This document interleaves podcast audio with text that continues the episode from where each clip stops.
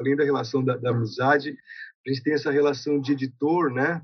Que eu acho que é uma uma experiência muito rica, assim, né? Ela tem a amizade por trás, mas ela tem muito forte essa coisa, né? De querer construir uma obra junto, né? E fico contente de, de ter sido você convidado para a gente bater papo.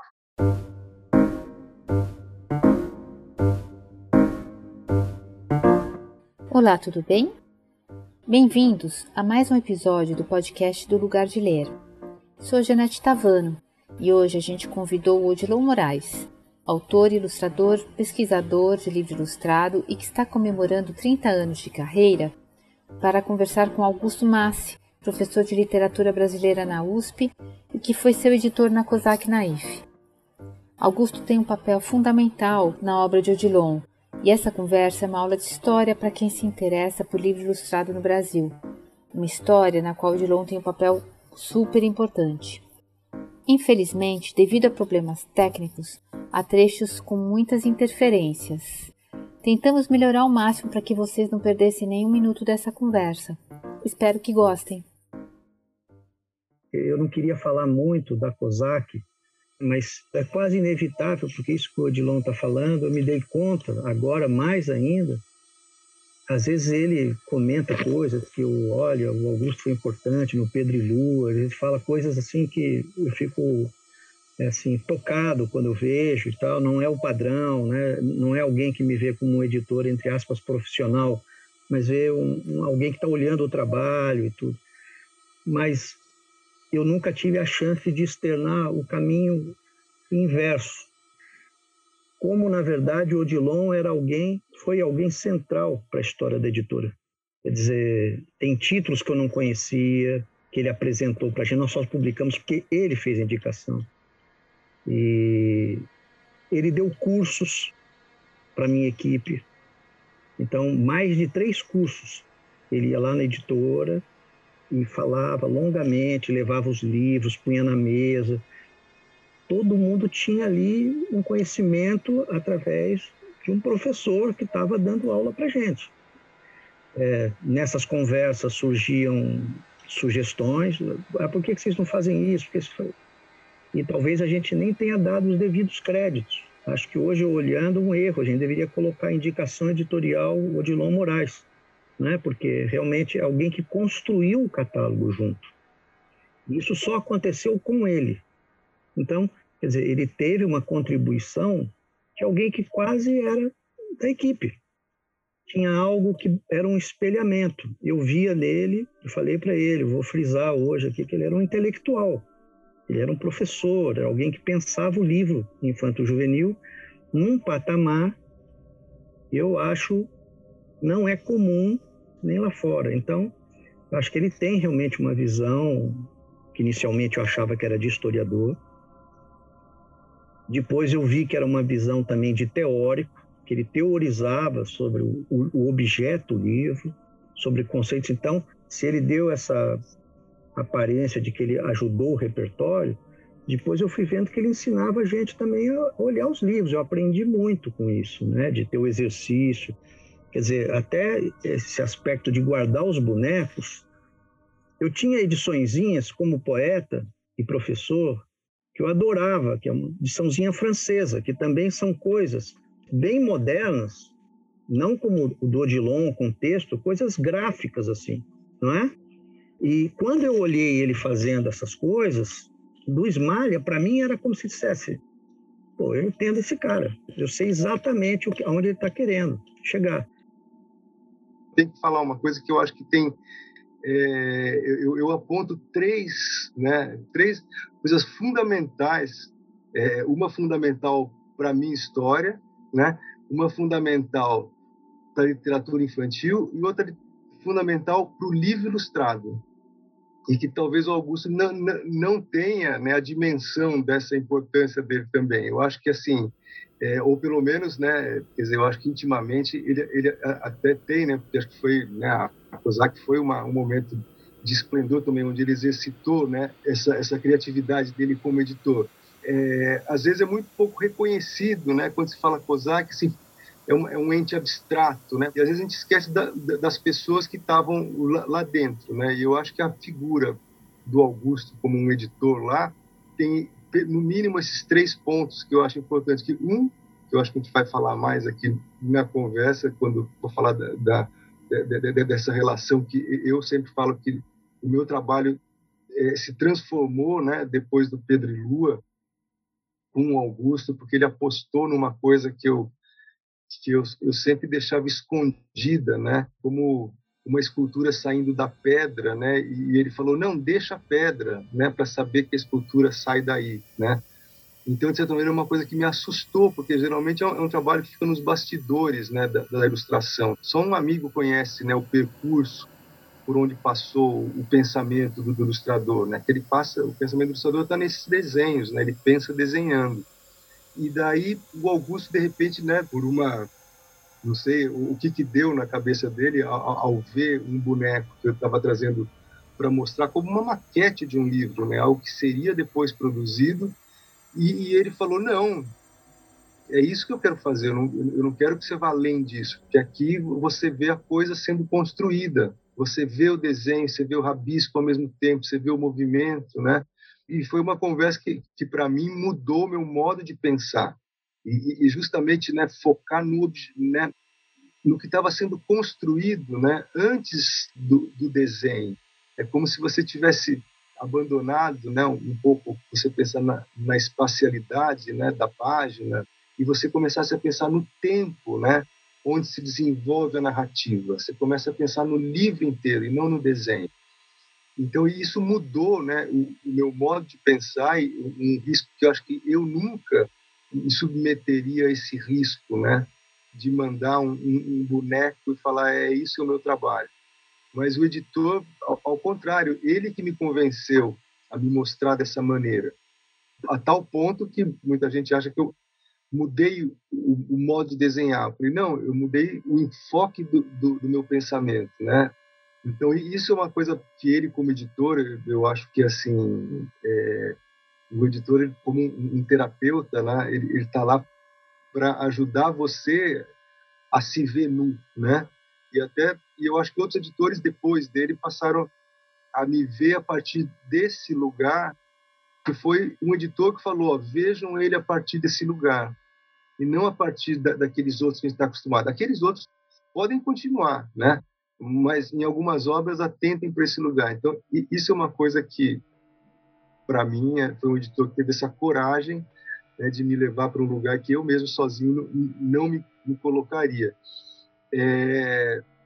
Outra coisa é a da literatura infantil, que eu acho que a COSAC foi, e através do editor, lógico, né? Ser editor, a, a, a editora não, não tem personalidade, né? A personalidade de um editor fez a COSAC, né, resolveu apostar dentro da literatura infantil, que a COSAC é muito conhecida, né, sempre foi muito, ah, livros de arte, livro não sei o quê, papá, ah, e a literatura infantil como uma coisa secundária. E eu acho que o Augusto colocou a literatura infantil dentro da COSAC como um outro caminho, e não como uma coisa secundária. Então, assim, todo o tratamento que os livros tinham ia ser o mesmo tratamento que, que, que o livro da literatura infantil ia ter.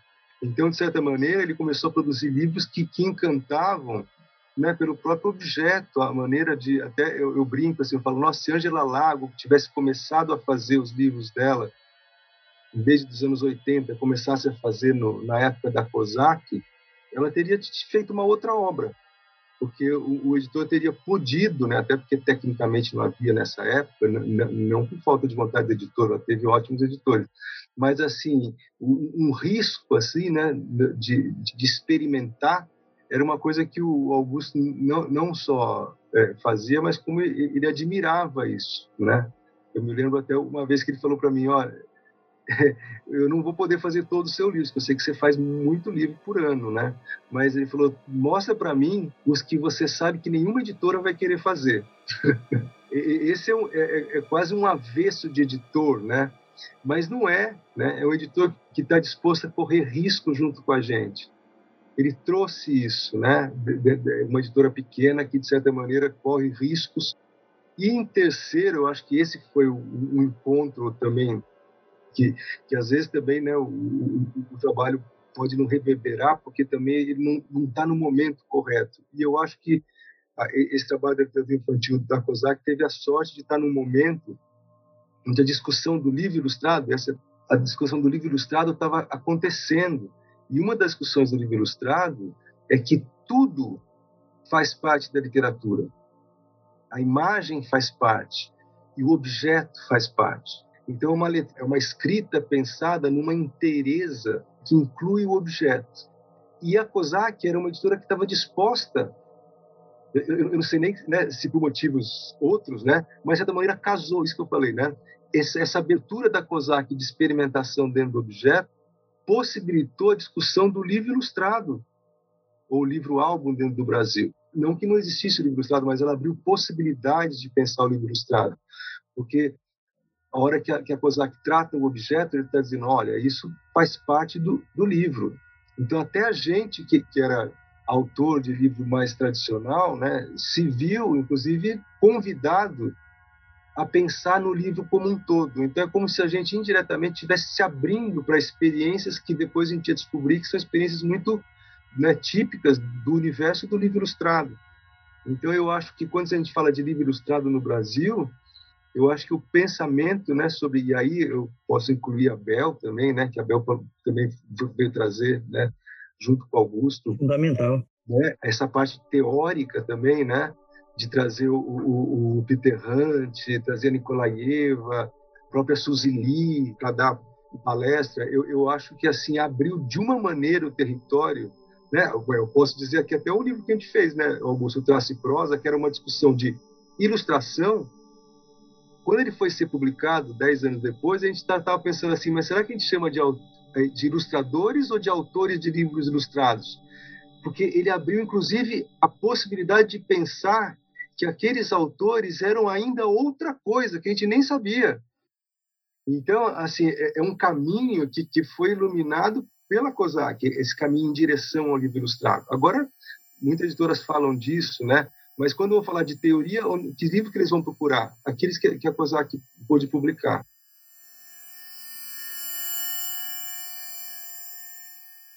E aí, o Odilon foi à editora, a gente começou a conversar, e rapidamente eu percebi que eu tinha uma, uma figura diferenciada. Porque ali ele já me mostrou alguns bonecos.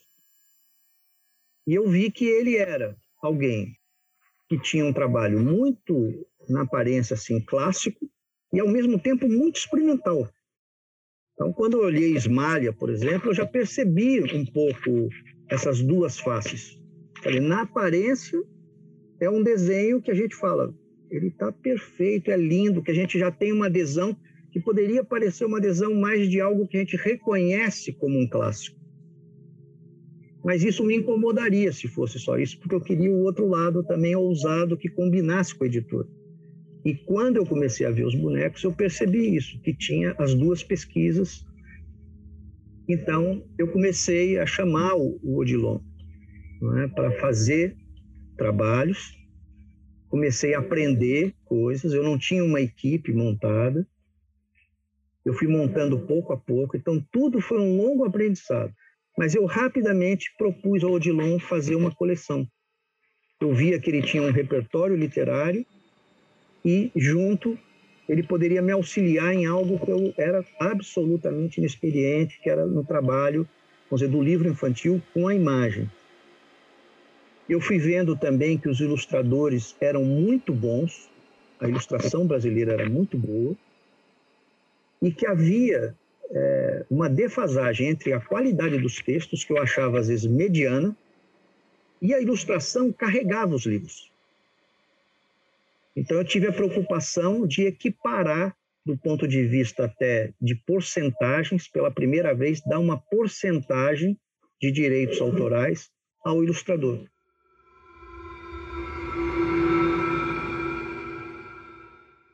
E daí eu lembro que a gente teve uma conversa que eu falei, é, mas tem umas coisas que às vezes um bom conto não faz um bom convite para ilustração e às vezes um, como o Hitchcock falava né de às vezes um, um mau livro pode dar um bom filme mas nunca um bom livro vai dar um bom filme E daí a gente combinou, falou, então vamos tentar selecionar junto, né, tanto do ponto de vista de qualidade literária, como também de possibilidade né, ilustrativa né, que aquele texto carrega. Né? A gente vai selecionando os autores né, e você vai vendo também o potencial né, daquela obra de ser ilustrada. Né? Se essa ilustração não pode, ao contrário, né, fazer mal para esse texto, ou ao contrário, é um texto que com a ilustração vai ganhar muito. E aí já começou o nosso primeiro momento que a gente começou a falar de ilustração, né? É, é, essa coisa da, da, função da ilustração dentro do livro, né? Como que ela tem que trabalhar com o texto, começou a vir nas nossas discussões. E daí eu lembro que, que veio um convite seu, que eu acho que para mim foi, foi é, é responsável também, né, diretamente, não, não só a coisa do Pedro e Lua, mas esse convite para mim, do ponto de vista de estudar né, literatura infantil, essa coisa, foi o convite que você me fez para fazer o Traço e Prosa, exatamente pelas discussões que a gente estava tendo, né? E eu falei, olha, eu fazer assim não tenho condições, né? Mas eu acho que eu tenho um espaço né, de, de, abertura, de conversa com ilustradores, e eu acho que uma riqueza que o Brasil tem é exatamente não ter um ponto de vista único sobre a ilustração. E falei, a gente faz um grupo e vai nos lugares, conversa, grava, conversa, grava, e daí a gente monta todos esses pontos de vista né, sobre o que é ilustração para cada um deles. Isso, para mim, essas 12 viagens né, que, que eu fiz, eu posso dizer que foi a, a minha formação dentro do, do pensamento sobre ilustração no Brasil, porque para quem não sabe, né, o traço e prosa deve ser assim 20% do que foram as conversas, porque nem eu, nem o Maurício, nem a Rona, a gente, a gente tinha né, nenhum a com esperteza jornalística assim de conduzir uma conversa, a gente não, a gente ligava o gravador e deixava. Então, o que, que a gente fez? Cada um deles tem, assim, cinco fitas, né? Assim, deve ter umas oito horas de conversa. E que daí a gente teve que transformar em 15 páginas, né? A discussão de livro ilustrado só vai foi acontecer depois, mas a partir né, desse momento que deu voz aos ilustradores. O Traço e Prosa deu voz aos ilustradores, ele não deu, não deu voz a um teórico deu, deu voz aos autores ilustradores, né? Então, de certa maneira, eu acho que isso trouxe, né, um pouco a, a discussão da, da ilustração, né, num outro nível na literatura infantil.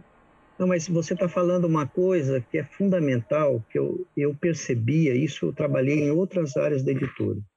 Quando eu percebia que alguém tinha um interesse intelectual muito forte uma visada crítica, tinha um projeto, um desejo de realizar um projeto, minha ideia era abrir a editora para essas pessoas.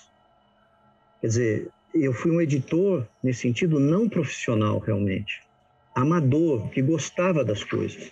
Então, quando eu vi, e acho que isso foi importante, eu percebi que você era alguém que não ia fazer propriamente, você tinha a generosidade de não fazer só o seu trabalho você apresentava outras pessoas, você falava de outros escritores, outros ilustradores, e eu vi que você tinha uma grande capacidade intelectual para desenvolver os seus trabalhos criativamente, mas uma reflexão sobre os outros. Tanto que você não está no livro, você, no traço e prosa você poderia estar. Talvez outra pessoa faria entrevista com todo mundo e também teria uma entrevista consigo. Então, eu, eu acho que esse lugar da interlocução de olhar o outro, eu escolhi, então, falei, o Odilon é importante para mim, porque ele realmente é a pessoa que está atenta, acompanhando e tem gosto para a conversa. Eu imagino que entre 2002, que a gente fez o livro do Nelson, e 2005, em que você já estava dentro da editora, né? Você já tinha feito Pedro e Lua em 2004. Nós já tínhamos tido essa conversa entre nós dois, assim, de né? É, já tinha o Esmalha, que foi 2006, logo na sequência. Aí você começou a produzir muito, eu olhando agora o histórico, foram saindo vários livros em várias frentes, ou dentro da Tedinho de prosa, ou individualmente, separadamente, mas nós começamos a ter essas conversas internas, todo começo de ano, para ajudar a definir o catálogo. E você opinou em Bruno Munari, numa autora tcheca que até hoje eu não consigo pronunciar o nome, mas que nós fizemos os livros dela por sua indicação, não é? Que ela tinha feito um livro antes pela Martins Fontes, se eu não estou enganado. Você falou, mas aquilo ficou perdido. Hoje tem a cara da coisa. Quer dizer, você tinha uma sensibilidade para definir o catálogo. Hoje cairia bem este livro. E nós fizemos. É? E você foi indicando vários outros. É, o Maurice Sandak, por exemplo, foi uma coisa para a gente fundamental. É, é uma história bonita nesse sentido, que ele tinha uma adesão a esse livro. Esse livro é, o autor não quis publicar originalmente na companhia, porque tinha, ele queria ver as letras, o papel. E eu, então, quando soube disso tudo, novamente o difícil, né? o risco, aquilo. Falei, mas Odilon, você acha, não, é o melhor, tem que fazer, esse cara é importante, esse livro é um clássico. É o Odilon. Não é? Quer dizer, que tinha um perfil que ele pautou, que ele disse, olha, a gente ia atrás. E eu tinha paciência, então os projetos podiam levar assim cinco, seis anos. Isso não era o problema. Passado esse momento, tinha um outro lado meu que era contar com essa colaboração do Dilon, mas viabilizar isso em termos de público, de formação de leitores, de críticos. Né?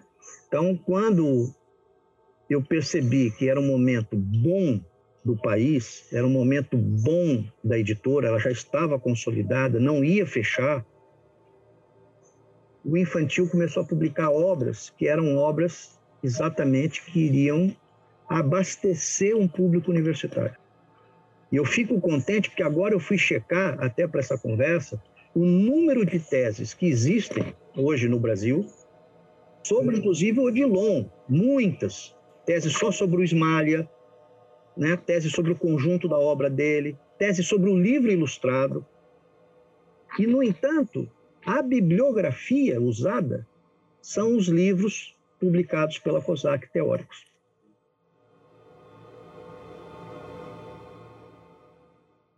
Eu sei que teve uma intervenção sua exatamente que o autor deveria ir à gráfica, porque nem sempre era assim no começo. As pessoas não gostavam. a ah, equipe não, não né? gostava no caso da COSAC foi muito engraçado, porque a Letícia tinha um olho, né? Eu lembro quando eu ia com ela, era muito melhor do que o meu próprio. Assim, eu olhava e falava, acho que tá bom. Ela falava, não, ainda não tá bom. Eu aprendi muito indo na gráfica. Então, essas coisas de pensar o livro, no boneco, também tem a ver com a, com a possibilidade de na gráfica que você abriu, né? Até porque eu lembro essa conversa, né, que para um ilustrador, né, o trabalho dele não é aquele original. O trabalho dele é o tra trabalho impresso, que nem o fotógrafo. Então, o fotógrafo não é o, o negativo, é a impressão. Então, e você entendeu isso, falou, não, para o ilustrador, isso é fundamental ver como é que está saindo, né? E participar, né?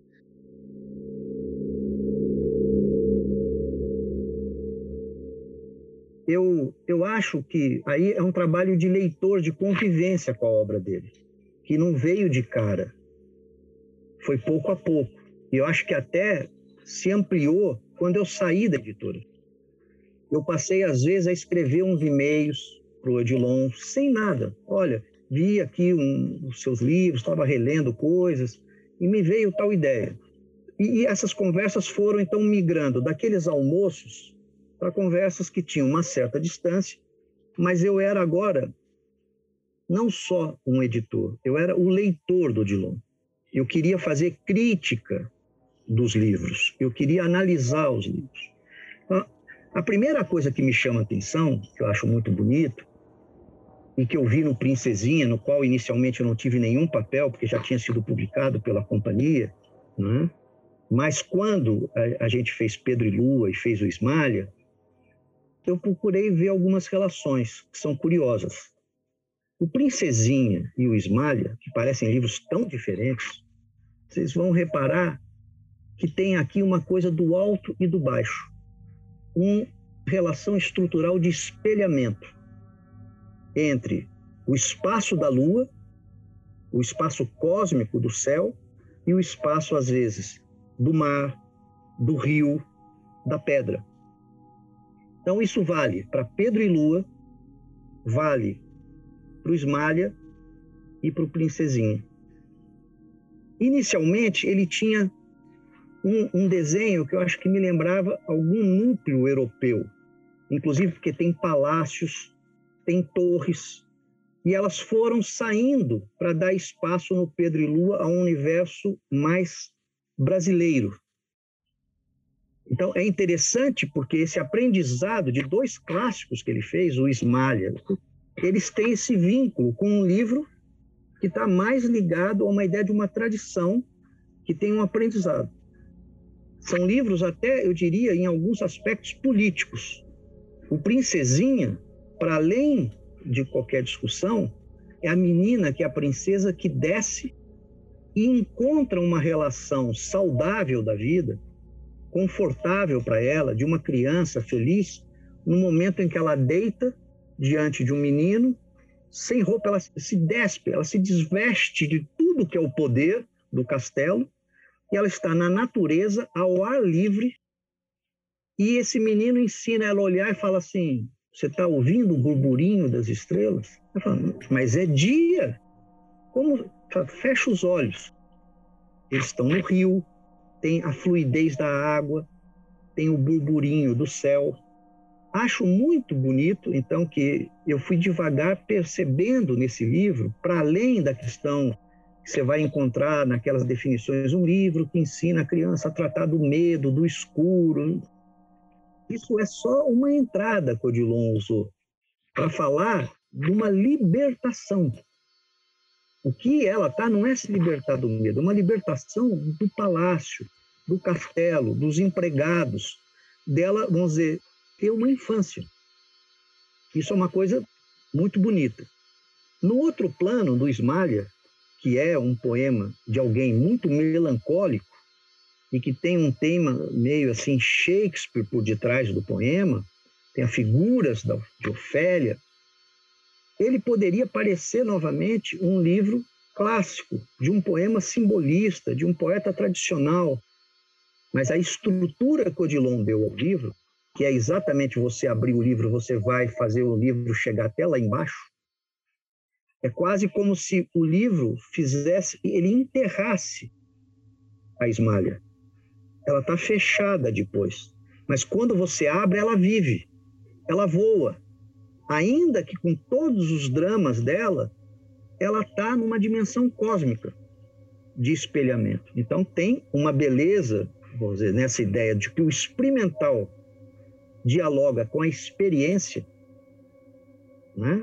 A, personagem Ismalha ganha naquele livro uma dimensão cinematográfica também.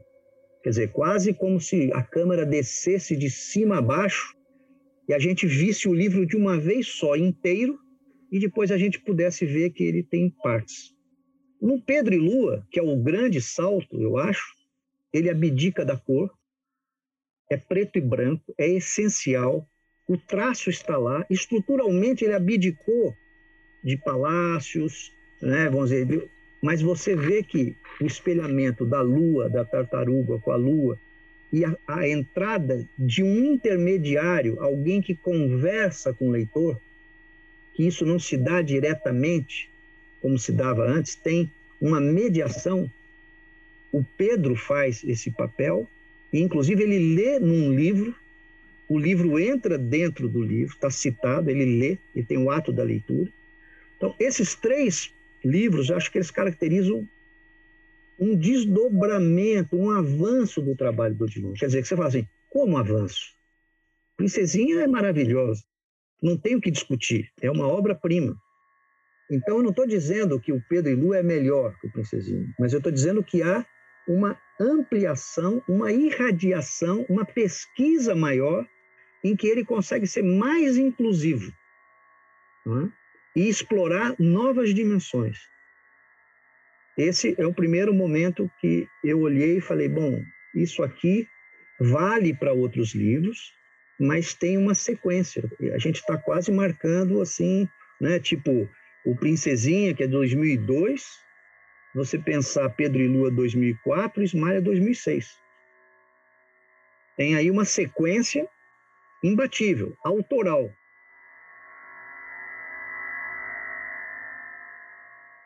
Tem uma série de obras em que eu percebi a importância da janela como elemento estrutural na construção dos livros do Odilon.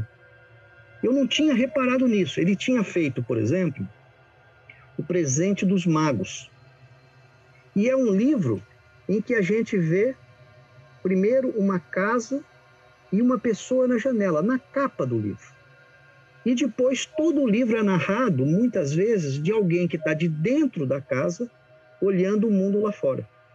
Até que chega uma imagem que volta a pessoa na rua e você tem eu achei muito bonito aquilo quando foi feito no livro, mas aquilo ficou lá. Quem hoje, para dar um salto, para a gente não precisar falar muito, pensa no livro O Olavo, a gente vai ver que a relação da janela, agora, não numa casa antiga, novamente essa relação, né, que ali você tinha um traço, era um conto histórico, vamos dizer, passado nos Estados Unidos, você reconstitui aquele material historicamente, mas o Olavo, agora um dos últimos trabalhos, de 2008, é interessante porque se passa em dois edifícios, duas janelas, né? uma criança olhando a outra. Então, a gente poderia falar novamente de uma estrutura de espelhamento, mas nesse caso, ao invés de ter o reflexo, o que a gente tem é o dentro e o fora. A janela cria uma maneira de se tratar dos sentimentos humanos, que às vezes um personagem pode ser visto pelo outro, pelo seu lado externo, e às vezes o Odilon nos revela o lado interno do personagem. Quer dizer, essa, essa grande estrutura que organiza o livro, ela na verdade parte, ela nasce de dentro dos personagens como todos nós temos um lado que é mais reconhecível por fora e às vezes as pessoas não sabem o que a gente guarda dentro, o mais profundo. Então, essa sondagem psicológica que eu acho que tem nos trabalhos do Odilon e que são muito sutis, são pequenas tensões. Eu comecei a ver que, dizer, aqui entra o arquiteto, a formação do arquiteto. Né? Uma coisa que uma hora eu li na biografiazinha dele, falei assim, arquiteto, mas larguei. Tipo, né? Não voltei a isso. Aí eu falei para eles: não, na verdade, o arquiteto, como tudo, ele sempre absorveu uma experiência de alguma coisa. E a arquitetura entra como um elemento realmente estruturador, formal, que permite, no entanto, uma leitura da materialidade do livro. O livro já tem a janela, então ele fez um que era uma crônica, que depois nós vamos voltar, eu propus para ele uma crônica do Mário de Andrade, Será o Benedito, não precisava ter tanta janela. Se passava a história numa fazenda, mas ele põe o personagem numa janelinha indo de trem para o campo. Ele põe o personagem anos depois, quando dá o desfecho da história, lendo uma carta numa janela. Isso para mim marcou muito. Eu falei, aqui tem um segundo momento, além daquele espelhamento, tem algo, vamos dizer, da interioridade. O Pedro e Lua, os outros que vocês viram, é o ar livre. São lugares abertos. É? Os personagens estão em, em contato direto com, com, uma visão cósmica, assim, mítica, poderosa. E esses livros não, são livros fechados. É? Eles, eles têm mais, inclusive, alguma coisa vamos dizer, que trata de uma certa melancolia. Então eu, eu falei, bom, ele ama os objetos, o Odilon ama os objetos. Um guarda-chuva, um banquinho. Então, você tem muitos pequenos objetos que compõem os livros dele que a gente vê que eles retornam em diferentes histórias. Ele ama as roupas.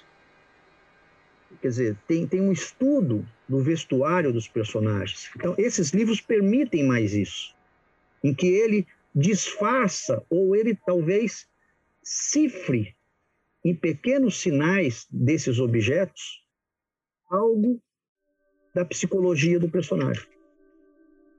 E aí eu achei que isso era só no trabalho que ele fazia autoral.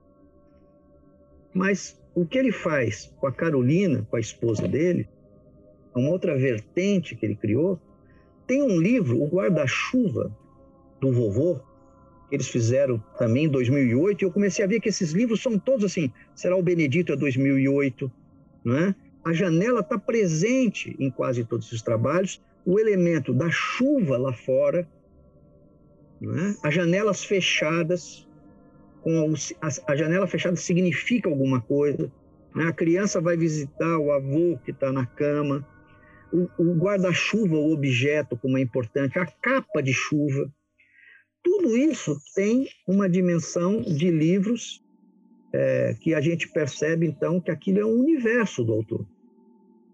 Eu fiquei contente de começar a entender que é uma espécie de. A janela tem uma relação estrutural com a página. E aí o livro ilustrado ganha muito com a ideia da dobra, da sequência que você vai ter.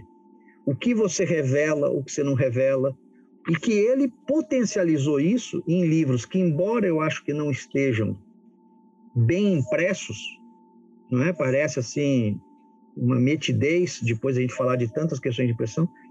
Os livros do Vander Piroli, que ele fez três livros e que eu acho que ele fez como se alguém olhasse aqueles três livros na capa por uma janela.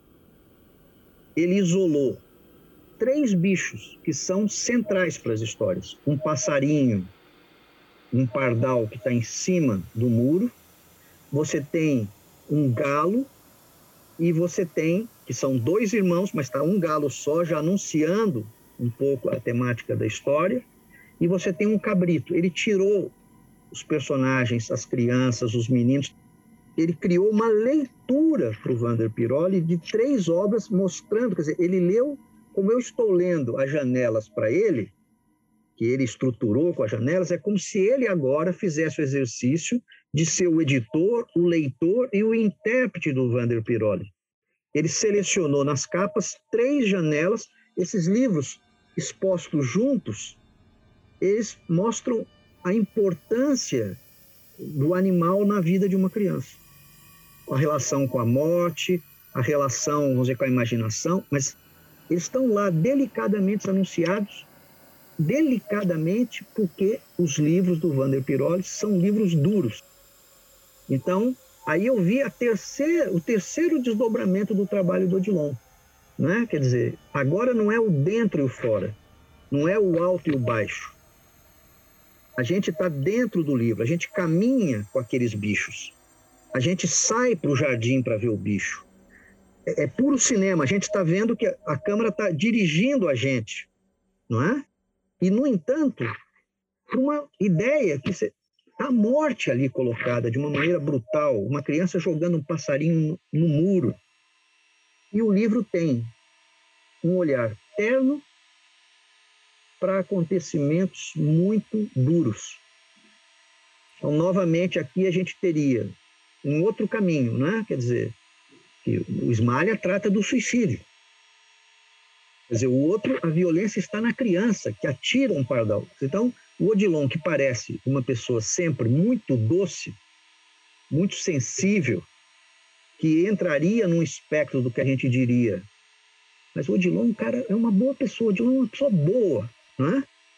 E isso, muitas vezes, não é compatível com alguém que tenha capacidade de lidar com coisas violentas. Então eu achei que nessa última etapa da obra dele, ele antes ele tratava o luto com muita descrição. No Pedro e Lu é muito bonito. Né? Ele faz várias operações de troca do nome, pedra, Pedro, lua. Ele vai misturando aquilo e aquilo vai se acomodando. A morte se acomoda dentro do livro. Agora ele está lidando com textos que ele gostou, que ele teve adesão, que ele, na verdade, quis ilustrar.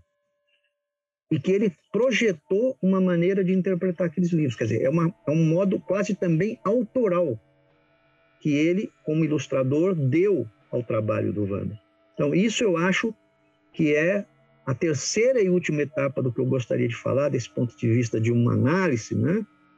mas uma capacidade dele se transformar mantendo algumas características básicas, ele, na verdade, vai incorporando dimensões que não tinham. Essa violência não aparecia. É? E isso também aparece num outro livro, que às vezes é um livro é, pouco conhecido, que ele ilustrou, é do Maurício Meirelles, Birigui.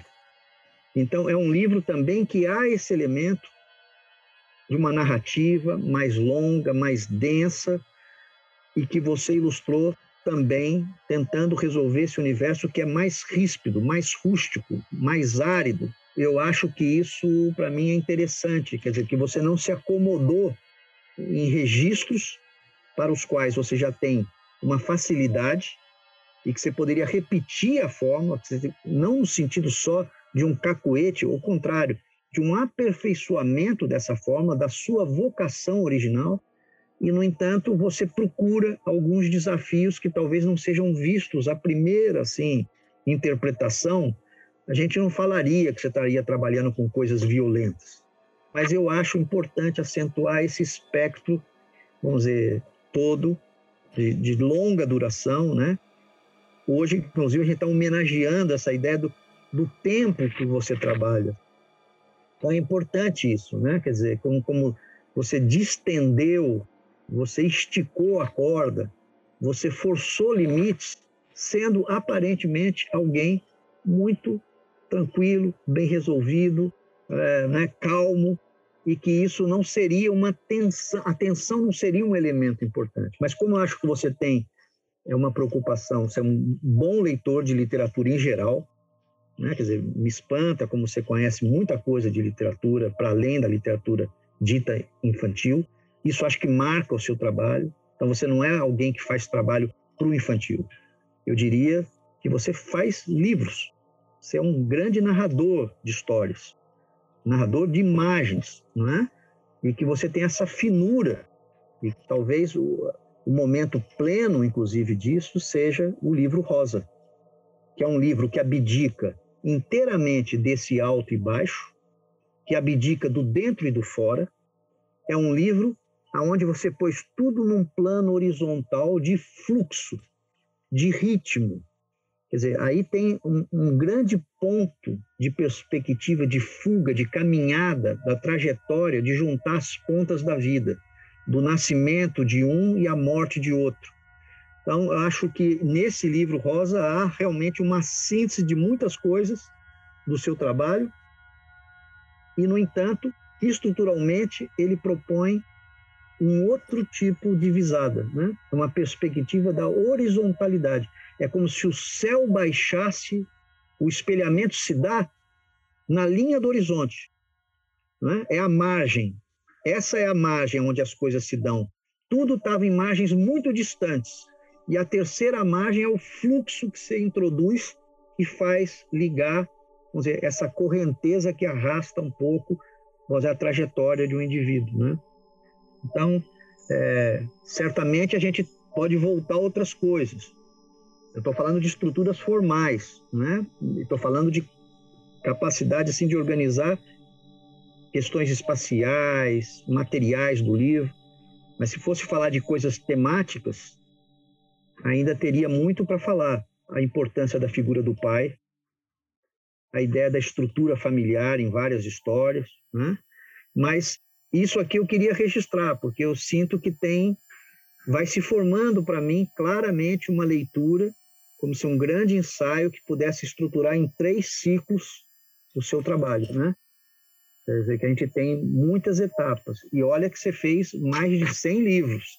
E, no entanto, nós estamos falando aqui numa pequena parcela é, dos livros autorais, né, que esses são é, um, dois, três, quatro, cinco, são poucos, né? Vamos dizer, você pensar Princesinha, Pedro e Lua, O Presente, Rosa, Olavo, você tem um núcleo né, mais breve, e depois tem os outros todos que são adaptações de textos que muitos, como Ismalha, viraram livros autorais são livros seus.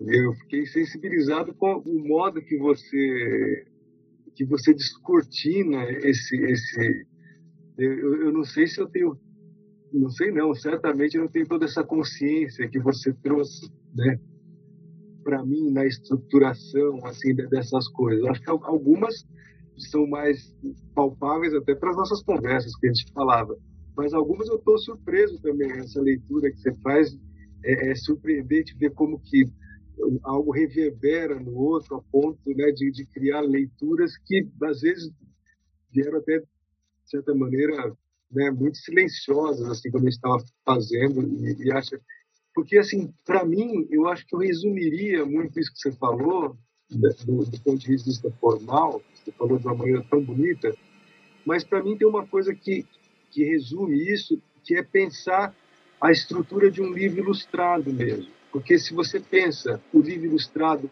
como essa espécie né, de narrativa onde tem uma e, essa dança que fala com palavra e imagem não é só a dança do significado, né? E, você pegou isso. A dança é do lugar onde cada uma delas fala. Não é o significado, é o lugar. São dois lugares diferentes de onde vai brotar tanto a palavra quanto a imagem.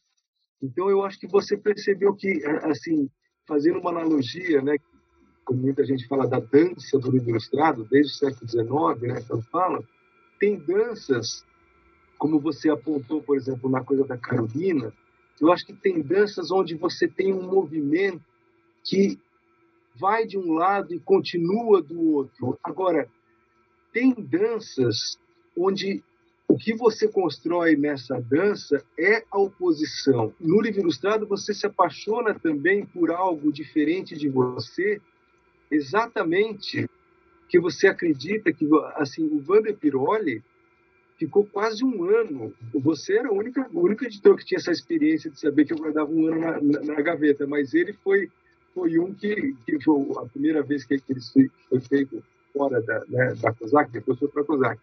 Mas eu lembro que eu falava, eu não vou conseguir fazer isso. E ele falava, não, fica aí, uma hora você vai. Não, mas eu não vou, porque eu achava muito pesado. Agora, como um ilustrador de livro ilustrado, você tem que achar alguma conexão né, entre esse peso que ele trazia né, e o que eu sou. Né? A gente está dançando, tem um modo de dançar que é meu Será que encaixa?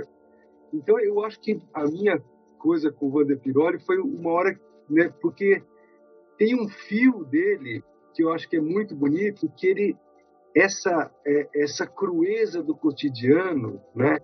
Quase paradoxalmente, ela vem com uma poesia. Ele cria uma, uma, uma poesia dentro de, um, de uma dor cotidiana e ele não tem medo de apontar isso, né?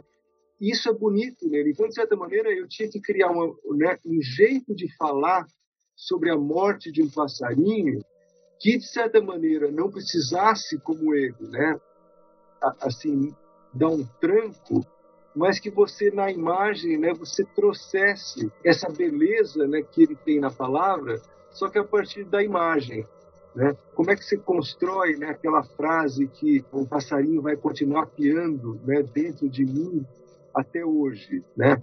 Já sei aquela mancha, né, onde que é o sangue do passarinho, quando o corpo dele se aproxima e projeta uma sombra, né, nessa sombra, exatamente no lugar do coração, está essa mancha vermelha. Né?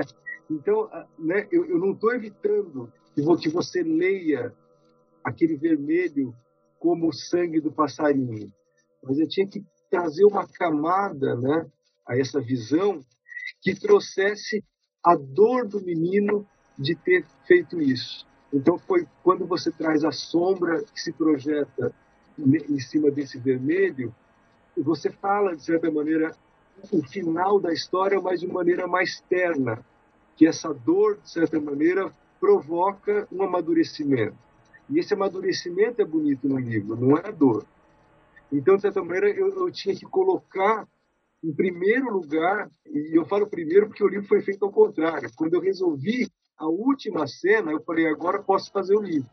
Então a primeira cena é a última cena. Que eu falei, essa cena consegue falar dessa maneira crua a mesma coisa, né? só que com a poesia da imagem. Então é, é, você tem razão em ver essa distinção mesmo. Mas assim, no livro ilustrado, muitas vezes ela não é um impedimento. ela é um desafio. E isso pode acontecer na própria pessoa. Quando você tem o Sendak, né, esse livro que a gente falou, se você tira as imagens do onde moram os monstros, onde vivem os monstros, e você lê e a criança com o olho fechado, é assustador. É assustador que os monstros viram os olhos para dentro e não sei o quê. Então, assim, o próprio autor da palavra soube que um leitor não suportaria, é, assim como Piroli não suportaria a dor da, daquela coisa, um leitor também não suportaria, né? simplesmente a criança não dormiria à noite. Então, o que ele traz? Ele traz nas imagens, não o que a gente acha, né, que às vezes acha que a ilustração tem que ser adequada, né, no sentido de adequação, né? Não, às vezes ela tem que ser ao contrário, ela tem que desafiar esse lugar que a palavra está te colocando. Ela tem que criar um terceiro lugar que não está nessa violência aqui e que essa ilustração vai puxar para outro lugar. Então ele consegue, onde moram, onde vivem os monstros, fazer com que a criança, né, que vai morar lá junto com os monstros, em nenhum momento ela tem medo dos monstros. Em nenhum momento é, é, ela baixa frente ao rugido dos monstros. Ao contrário, ela, ela põe o dedo em riste. Então, olha só, né? Como você fala, olha, mas esse cara é doido. Então, ele quer assustar ou não quer assustar? Ele quer as duas coisas. Mas ele quer que você consiga suportar as duas. Então, de certa maneira, quando traz no Piroli essa coisa mais que você falou, né, mais suave, não sei o quê, é para que você possa de certa maneira, aguentar o tranco do sangue do passarinho que vai marcar a parede. Então, toda essa coisa que você fez, e agora vai me dar muito a pensar, tudo isso que você falou, principalmente do Rosa. Achei bonito o jeito que você falou da horizontalidade do Rosa, né? E que, para mim, ela, ela vem, vem, muito como o remar da canoa, né? Uma canoa, quando ela rema no rio, ela vai tchuf, tchuf, tchuf, né? Ela, ela vai dando os trancos, que é o passar de página, né? Cada página que você passou, ela andou um pouco a canoa, né? Então ela não pode sair da, daquele lugar. Mas achei bonito o jeito que você fala como uma, uma acomodação, né? Quase uma serenidade, né? Onde você pode, né? Onde os extremos se encontram. Talvez isso seja uma, uma coisa que, que quando você, escreve né, um livro, você também está tentando, né? Colocar você num lugar. E eu acho que esse livro ele nasceu exatamente de uma, de uma angústia minha de saber que eu ia ser pai, né? E eu acho que, de certa maneira, a minha vontade dentro desse livro era encontrar essa serenidade. Então, eu acho que, que você me deu uma resposta que há muitos anos eu buscava, né? Se, se esse livro era um caminho em direção a essa serenidade que, que me atordoava no momento, que eu achava que eu nunca ia ter. Então, talvez o, o livro foi até, de certa maneira, né, terapêutico, né? Eu tentei encontrar tentar encontrar serenidade num momento muito, de muito caos. Bonito está falando, porque né, problematizando o que a gente estava, que eu tinha acentuado, era o afastamento e que quando juntava é a morte. Né? Esmalha, quando tem, vamos dizer, Pedro e Lua. Agora, o rosa, ele já parte da morte e ele vai em direção à vida. Ele Exatamente. tem um horizonte diferente agora, né? Já não é o afastamento, mas é a aproximação. É, é a diminuição da distância. É colocar num plano né, alinhado. Então, isso Incrível. eu acho muito bonito, assim, de... É... E, e, uma observação técnica. São, eu, vou, eu vou colocar algumas questões para você. Não sei se você se deu conta de que todos esses é, cinco livros, todos têm 48 páginas? Não. Todos têm 48? Pelo que eu pude ver, Princesinha 48, Pedro e Lua 48, Presente 48, Rosa 48 e Olavo 48. Eu acho que é uma estrutura muito profunda do tempo de contar. Não é? Outros que você adaptou, que você fez, sabe? às vezes aparece esse número de novo, né? No Esmalha, 48, que é o autoral. É, então, eu comecei a ver Teleco Coelhinho, 48. tem alguma forma de você organizar o seu texto com as imagens, a distribuição que você faz, a quantidade de texto, a ausência de texto, não interessa. O livro, o, o teu livro ideal, me parece, que tem 48 páginas. Achei uma coisa interessante para você pensar. Não sei o que Olha, isso quer eu, dizer, mas eu, eu, eu considero um achado estrutural, assim. É, eu vou, eu vou entender isso, mas você sabe que eu estou fora dos padrões, então, porque eu já ouvi concurso de livro ilustrado que tem um limite de 40 páginas, então eu não conseguiria entrar num concurso de livro. Eu acho que 40 páginas é uma, é uma espécie de duas horas né, para o cinema, né, aquele padrão. Né? Então talvez eu, eu seja um cineasta de filmes longos. eu achei curioso, porque são livros de momentos diferentes por editoras diferentes e, no entanto, tem uma certa regularidade. Né? Quer dizer, que é uma coisa que eu acho que, certamente, se cavar mais fundo, algum significado tem. Né? Do, do, do tempo do seu trabalho, o, eu acho que o quanto você, você consegue é, dizer coisas nesse padrão, que talvez seja o padrão mais confortável para você, não é que você acha que se passar vai ficar excessivo. É, se tiver menos, vai faltar alguma coisa no sentido contrário, precisa de completar. É, então, tem um arredondamento que eu achei assim, eu falei, nossa, que curioso, parece muito sistemático, né? Uma coisa quase assim... E, e formatos, por exemplo, o Smalha, que é totalmente diferente, né? Você pensar... Eu nunca contei páginas de Smalha, olha que curioso, não sabia que tinha 48 também. É. Esse é um ponto. E eu li também numa entrevista que você deu que você menciona que um livro que mudou muita coisa para você foi A Árvore Generosa do Silverstein. É, você fala, o livro de Silverstein, A Árvore Generosa, me abriu um caminho. Eu sempre relacionei muito ao livro do Sandak, que este Não. seria um livro decisivo, é, né? Por você tinha uma admiração, você falava tal. E aí, como também foi um livro que fez parte do catálogo da COSAC, eu achei curioso, que a gente nunca tinha conversado sobre isso. Então, eu queria trazer isso à tona.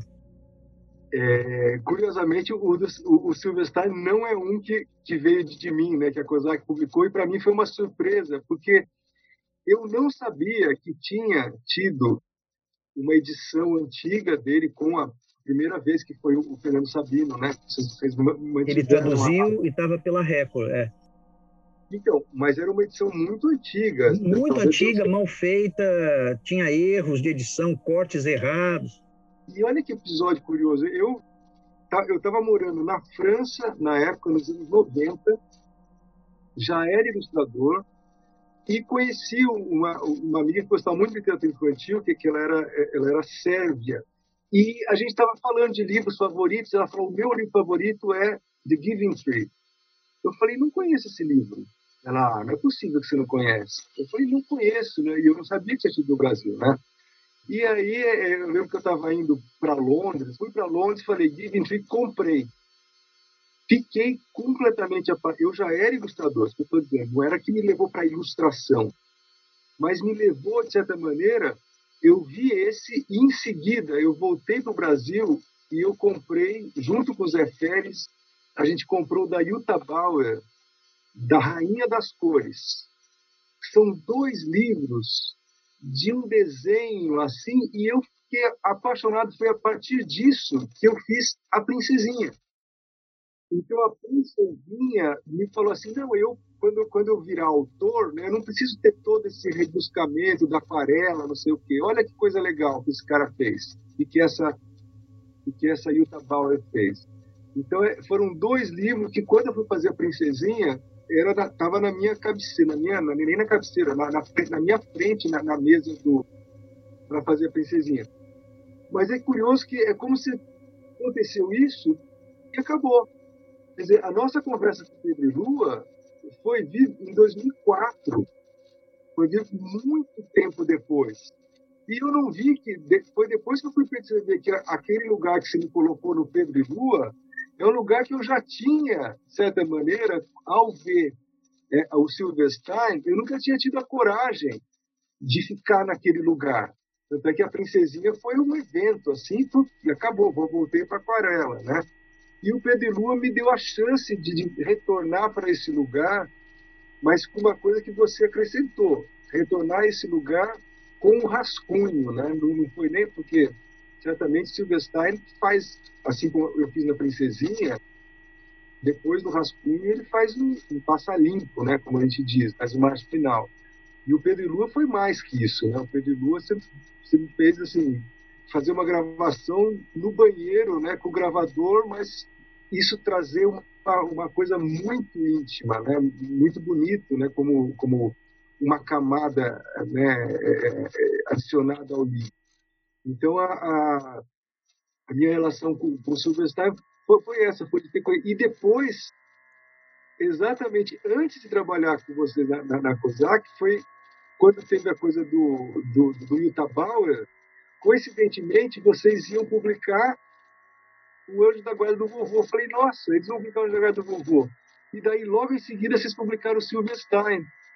E eu falei, caramba, essa editora está fazendo umas coisas incríveis. E eu nem estava trabalhando com vocês, né? Foi uma coisa que foi logo em seguida que vocês me chamaram para fazer o javanês. Nessa, nessa linha ainda de fazer perguntas, eu acho que um trabalho muito importante é, que você realiza e que não passa, aí nesse caso, pela COSAC ou pela relação comigo, mas que eu acho fundamental, eu acho realmente um trabalho espetacular, é um trabalho que você fez geralmente com o Fernando Vilela e às vezes com a Estela ou às vezes com outras pessoas. Mas vocês montaram vamos dizer, pensando nesse período áureo do Brasil, né, dessa época assim que foi muito importante para para literatura infanto-juvenil, vocês montaram duas exposições que eu acho que seria assim importantíssimo que complementa para além do traço e prosa é Linhas de História, um panorama do livro ilustrado no Brasil, que foi feito em 2011 no Sesc Belenzinho. Foi você, o Fernando Vilela e a Kátia Canton. Quer dizer, que já era uma exposição espetacular e que vocês abriram para muitos autores. E eu acho, então, que faz parte de uma coisa muito importante que dá para pensar trabalhos que você fez em diálogo com a montagem desse panorama, é?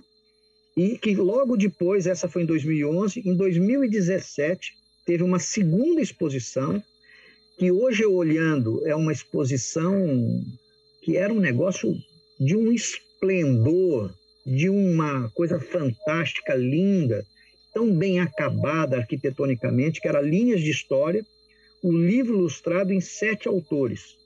Vocês pegavam o André Sandoval, a Ângela Lago, Eva Funari, Javier Zabala, Nelson Cruz, Renato Moricone e o Roger Mello foi no Sesc Santo André, que era bem longe, muita gente acho que não foi ali ver.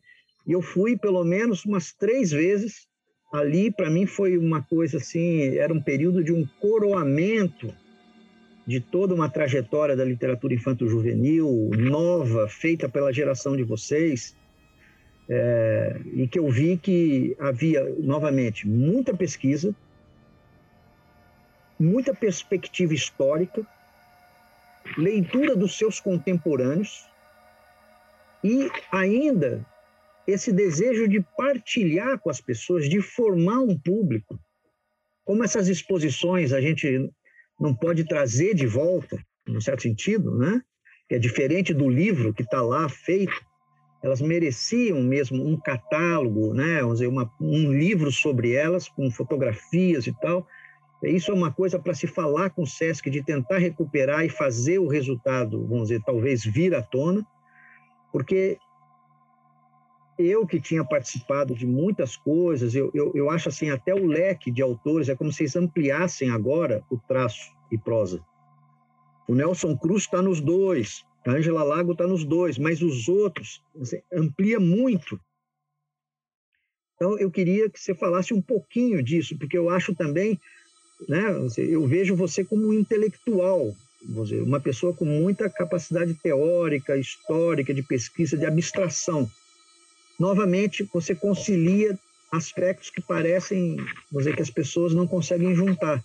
Aqui tem uma atividade prática que você ainda explora essa dimensão material do livro, a presença dos autores, e em alguns casos você recuperou figuras importantes que junta duas, três gerações, o caso do Juarez Machado, que era um cara que estava desgarrado, ou mesmo o Flix do Ziraldo, que parece que sozinho ele fica uma grande coisa, mas são dois artistas que tiveram uma presença no nosso mundo de uma outra geração e vocês souberam trazer eles e criar um diálogo.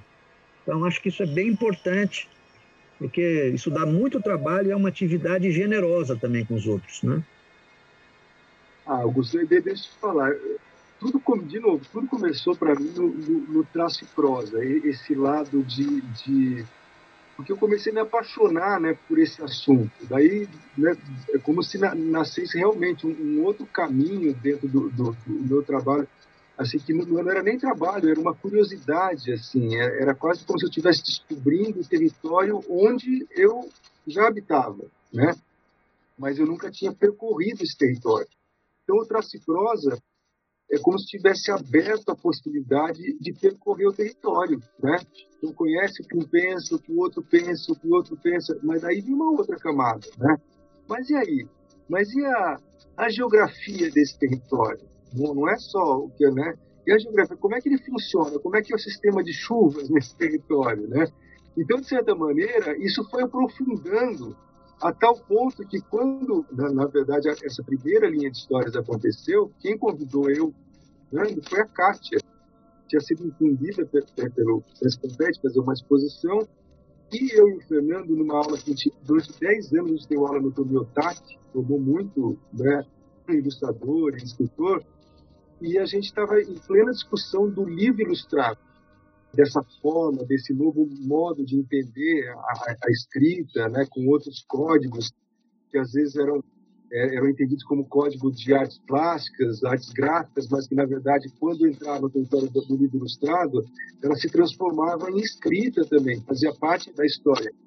E a gente achava, né, tanto eu quanto ele, que quando a Kátia chamou a gente para fazer uma exposição sobre ilustração, né, a gente falou assim que tanto eu quanto o Fernando, por sermos assim da área, a gente achava que era muito é, o modo de se apresentar ilustração de livros tinha que ser pensado porque se, se a ilustração estava em, em contato com o objeto a ponto dela fazer parte da escrita você não podia como a grande maioria das exposições de ilustração faziam tratava a ilustração como um quadro. Eu pegava a ilustração, punha na parede, pegava o chapéu vermelho e punha na parede. E a gente queria mostrar que a ilustração ela, ela tem camadas que vêm do lugar onde ela se encontra, da história que ela se refere, do modo com que é escrito o livro. Então, é, a gente começou a pensar como seria ideal para se expor um trabalho de ilustração. A gente não queria trabalhos na parede. Então, o História 1 foi uma maneira que a gente tentou fazer as pessoas entenderem o mecanismo do livro ilustrado, usando autores como exemplos desse mecanismo.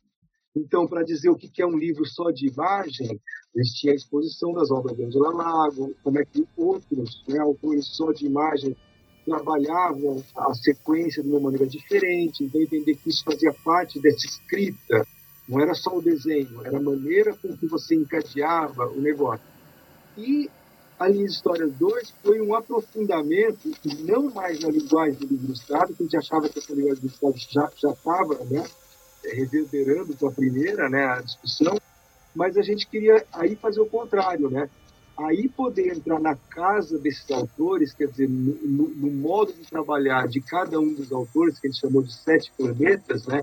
E ver como essa escrita do livro ilustrado, como ela é diferente em cada autor. E o que é no livro ilustrado a autoria? Não é mais o desenho, é o modo de criar. Então, eu acho que a, o grande mérito dessa exposição né, não é só o material expositivo, né? eu, como eu, e depois nessa segunda fui eu, o Fernando e a Estela, e quem fez o projeto arquitetônico, que foi maravilhoso, foi a Duda Aru, uma arquiteta, que ele entendeu isso, que a gente tinha que mostrar em cada um dessas divisões da exposição como que o livro ilustrado acontecia em cada um desses autores. Então, assim, eram exposições que, que tinham o intuito de provocar, né? já que você não, não tinha o livro, que a melhor maneira de se observar um livro ilustrado é no próprio livro, mas a gente, de certa maneira, estava mostrando a, onde, de onde nasciam os livros.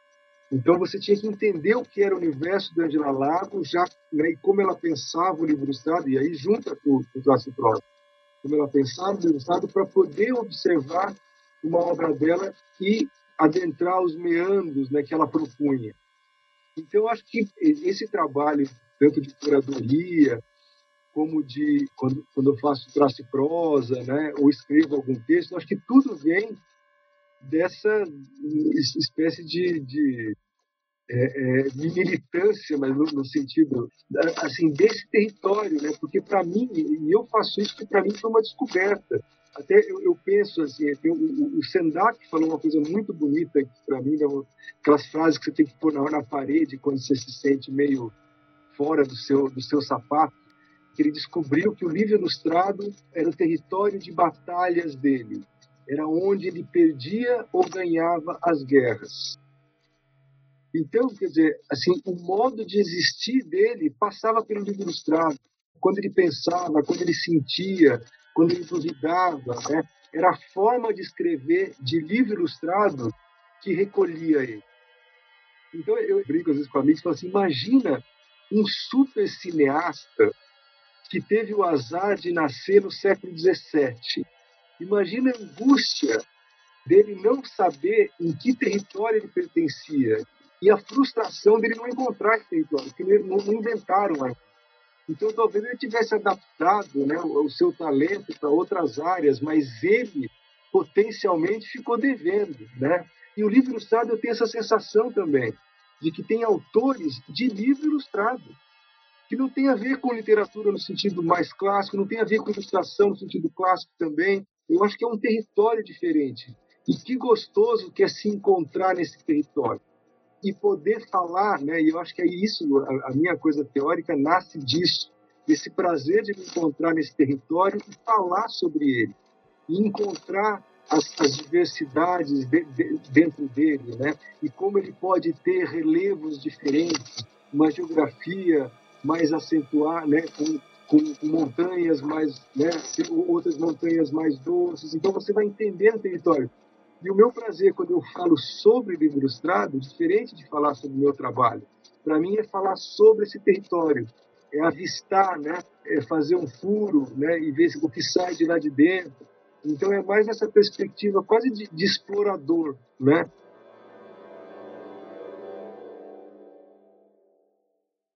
Você fez uma tese de mestrado em 2019, quando a imagem escreve reflexões sobre o livro ilustrado na Unicamp.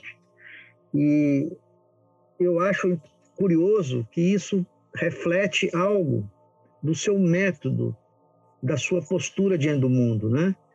Quer dizer, a tese, ela veio posterior, ela parece que também é o coroamento de livros feitos, de livros de entrevistas, de exposições, de cursos que você deu. Quer dizer, tem, tem algo que deveria ser o contrário, a gente pensar. Na maior parte das pessoas, elas têm uma ideia, têm uma tese, elas argumentam, se preparam para defender aquilo e depois aquilo vai se comprovar com o tempo se está certo ou não.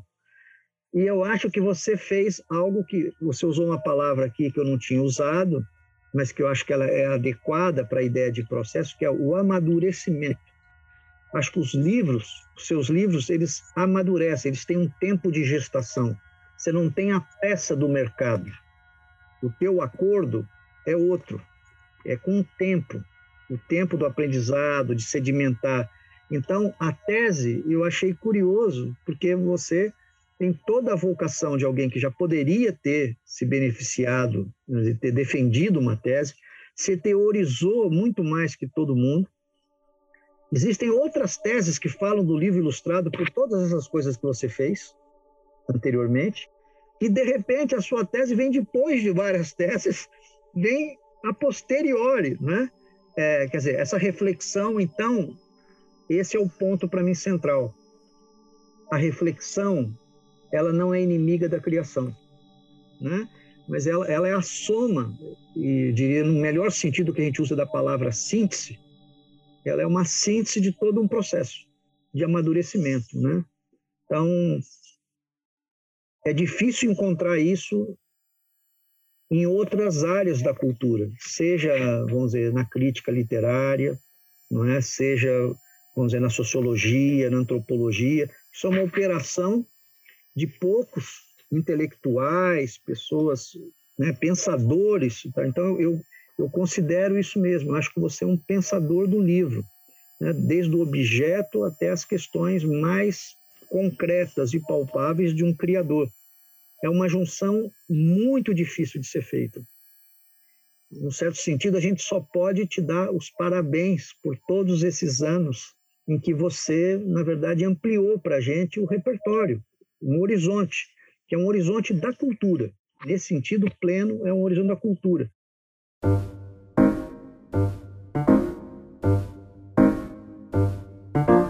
Em 2022, vocês vão poder saber mais sobre a carreira do Odilon em uma exposição em sua homenagem. Em breve haverá mais informações sobre o evento no site do Lugar de Ler. No site também tem nossa nova programação de cursos, com muita coisa incrível.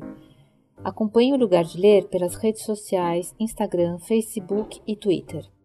Desejamos a todos e todas um feliz 2022. Este programa é uma produção do Lugar de Ler, com edição do Ronaldo Miranda e apresentação de Janete Tavan. Até o próximo.